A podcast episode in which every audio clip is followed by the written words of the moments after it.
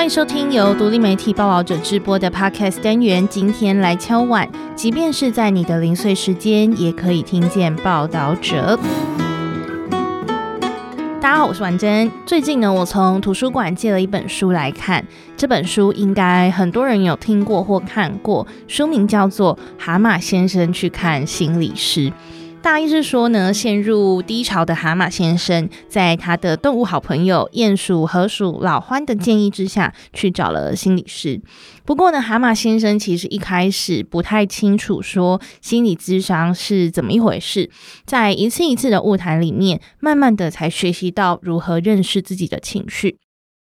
其实我自己也有去咨商的经验哦，现在也还有在持续当中。一开始真的会很担心，说要怎么样清楚的讲出自己的困扰，甚至会想说，诶，有些困扰是不是很无聊的 很小的事情，然后还要在咨商室里面长篇大论的说这些我生活上的琐事，所以光是讲出来这个过程真的是蛮不容易的。但后来呢，在我自己的经验里面，就会发现说，其实咨商也不是一定要找到一个针对这个困扰的解答，而是说透过这个过程，当你去梳理情绪的时候，就有点像是在打预防针了。当你下一次再遇到类似的困扰时候，可以更好的去面对哦。那不知道你有没有去咨商的经验呢？相信很多人可能都有关注到，说今年八月的时候，卫生福利部，也就是卫福部心理健康司推出了年轻族群心理健康支持方案。这个方案名称有点长，我们在后面会称为年轻方案。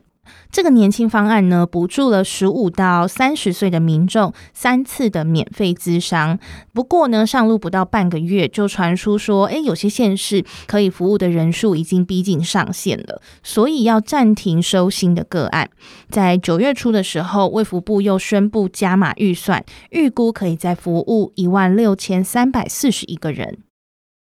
台湾推出的这一个年轻方案呢，算是在亚洲国家中第一次有国家投入大型计划来支持普遍性的心理咨商，看得出来政府有越来越重视民众的心理健康。但在上路的这段时间以来，外界也有不少的疑问或好奇哦，像是三次的咨商真的可以对个案有帮助吗？那如果在这个过程中发现了高风险个案，目前的政策有没有相对应的支援机制，或是说，说这一次他没有机会申请到方案的人，还可以去哪里求助？那今天这一集呢，我们就会讨论到刚刚的这些问题。首先，你可能会很好奇说，因为什么政府补助的对象要特别针对十五到三十岁的这个族群呢？根据研究的数据哦，台湾年轻族群的自杀率从二零一四年起从下降转为上升，而且二零一四年到二零一九年间，平均每年成长百分之十一点五。以台湾人口统计常见的五岁一组来看，十五到十九岁、二十到二十四岁、二十五到二十九岁三个族群，自杀率在过去十年都是增加的。三十到三十四岁则相对持平，年龄再往上的话，则有些微下降。以这个趋势为指标来看，显示年轻族群可能需要额外的支持。我们提到这些数据有来自一篇研究，那这篇研究篇名叫做《台湾青少年自杀率上升的社会因素与心理困扰指标时间趋势分析》。如果大家有兴趣的话，可以再自己找来看哦。这个研究呢，是常年投入自杀防治研究的台大公共卫生学院健康行为与社会科学研究所的所长张书森，他跟多位学者共同盘整的台湾自杀数据。张淑芬表示呢，呃，有些年轻的自杀个案可能根本是没有学籍的，所以不会在校园的安全网当中。那这次的年轻支持方案就是接触他们的很好的机会。咨商心理师黄凯翔也说，十五到三十岁的族群正在自我发展的重要阶段，把资源挹注在这个年龄层的重要性在于说，他们的经济条件相对匮乏，却也是最有能力和弹性去觉察和调整自己的一群人，及早及时的介入，效果最好。以卫福部新建司公布的八月份实际执行报告来看，目前使用年轻方案资源的，以二十四岁到三十岁占比最高，有百分之七十；未成年人则是百分之六。在性别方面，女性的使用者是男性的二点八倍。张树森说，在台湾过去五十年间，男性整体的自杀率比女性高，大概是女性的两倍。那这个自杀率差异的原因之一，就是男性比女性更少求助。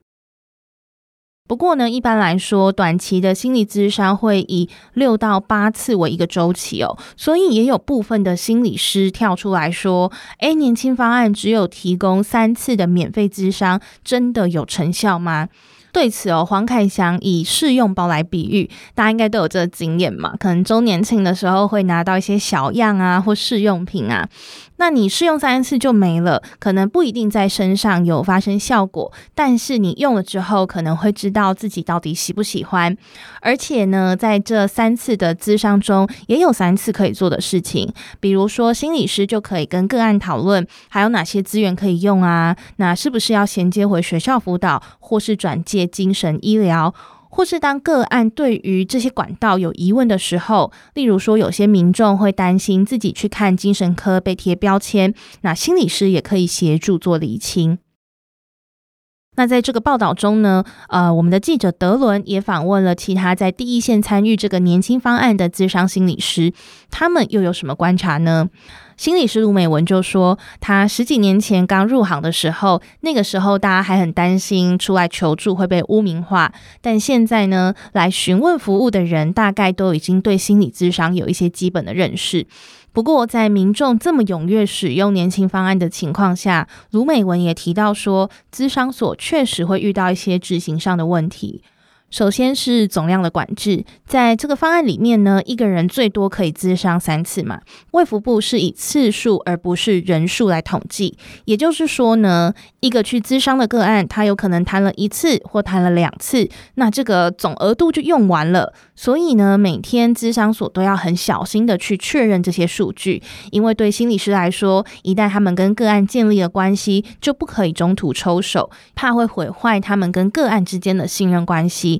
这也是考量到对个案的身心影响，以及心理师的专业伦理。不过，就像我们前面所提到的，新念司已经有公开的表示，会设法再去把经费补足，让已经开始自伤的民众可以接受完整的治疗。另外，就是费用的部分。在年轻方案中呢，每一次误谈会补助一千六百元。那新建司接受报道者采访的时候回应说，这是考量经费，还有寻求参与政策规划的七大工会学会共识之后订定的。但是卢美文表示，自费咨商在每个县市有不同的市场价格。会按照心理师的资历和能力来决定。台北市一般是落在两千到三千元，所以一千六百元的补助基本上是低于行情。虽然方案是提供四十分钟的咨商时间，换算起来时薪是一样的，可是实际上呢，心理师有自己习惯的工作模式跟晤谈的架构，所以通常还是会谈完五十几分钟。因此，为了不要让参与这些年轻方案的心理师觉得亏损，心理师跟咨商所之间的收入拆分比例就得要做调整。可是呢，行政场地都要费用啊，所以相对的会影响到咨商所的营运。而且资深的心理师可能就会考量价格而不愿意加入年轻方案，民众也比较没有机会挑选到特定专长的心理师。不过，也有咨商所接受访问时表示，虽然咨商所可以用挂号费啊、场地费等名义对使用方案的民众酌收费用，可是呢，为了不要让民众有自费压力，就却步不来咨商了。而且他们也很乐见政府带头重视心理健康，因此还是会以一千六百元的补助费用来运作。那回过头来，如果使用年轻方案的个案在过程中被评估为高风险个案，下一步会怎么做呢？在年轻方案中，个案必须要在第一次和第三次咨商时填写情绪量表，达到一定标准的高风险个案，咨商机构就要做精神医疗的转介。根据目前统计，这样的个案大约有三成。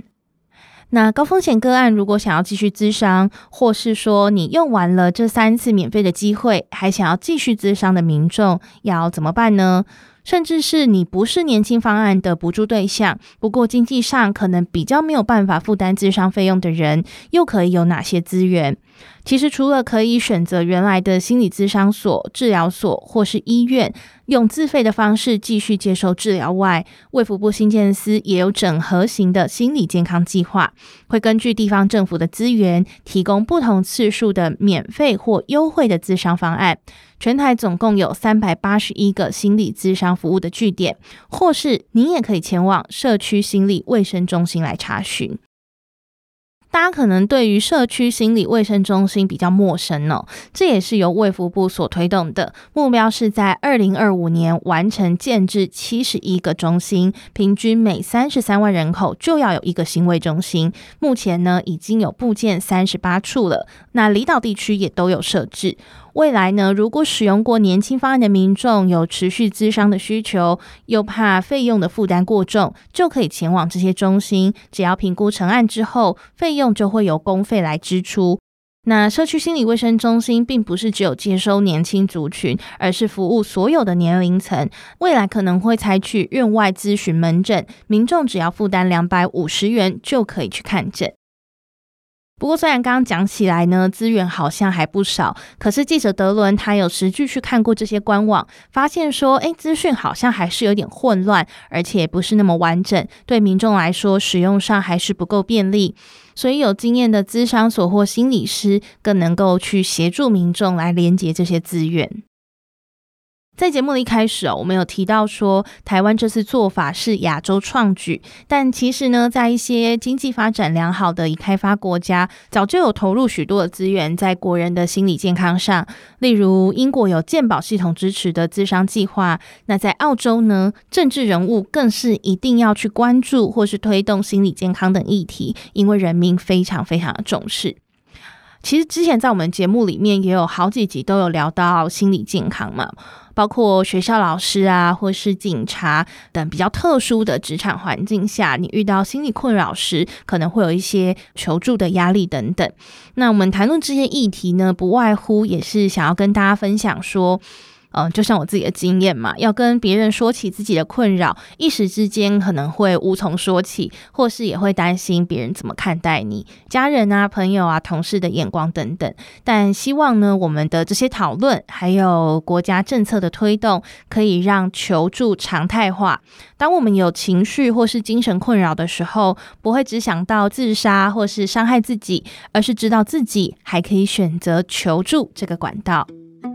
听完这集，不知道你对咨商这件事，或是对卫福部的年轻方案有什么样的看法呢？也很期待你，欢迎你留言或写信跟我们分享哦。